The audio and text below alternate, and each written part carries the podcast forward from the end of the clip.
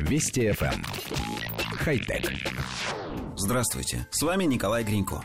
Несколько дней назад Международная служба мониторинга атмосферы Земли сообщила, что озоновая дыра над Арктикой, образовавшаяся несколько недель назад, самостоятельно затянулась. Как же так? Ведь долгие годы нам сообщали о том, что озоновый слой разрушается над Антарктидой, то есть над южным, а не над северным полюсом планеты. Все верно. Северная озоновая дыра появилась впервые в истории наблюдений и исчезла так же неожиданно, как образовалась. А вот на противоположном полюсе Земли ситуация вовсе не такая успокаивающая.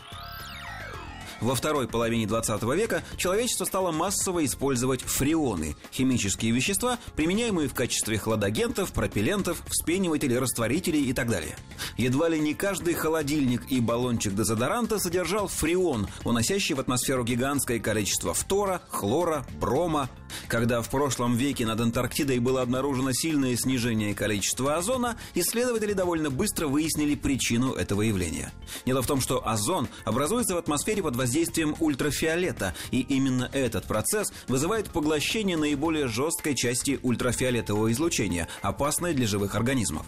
Но во время полярных ночей Солнце не освещает полюса, а раз нет ультрафиолета, значит не появляется нового озона взамен распавшегося. Когда наступает полярный день, весь жесткий ультрафиолет проходит через озоновую дыру и достигает поверхности Земли.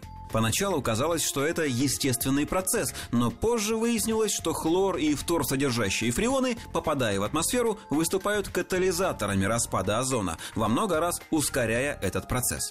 А ветра над Антарктидой во время полярной ночи движутся по замкнутой траектории, почти не допуская сюда атмосферу из других участков Земли. То есть полгода над континентом собирается фреон со всей планеты, а во время полярной зимы он концентрируется над полюсом, прогрызая в небе озоновую черную дыру. Как только эти исследования были опубликованы, разразилась настоящая буря. Экологи обрушились на производителей фреонов, обвиняя их в варварском отношении к природе, а химические предприятия тратили миллионы долларов на защиту фреонов в прессе.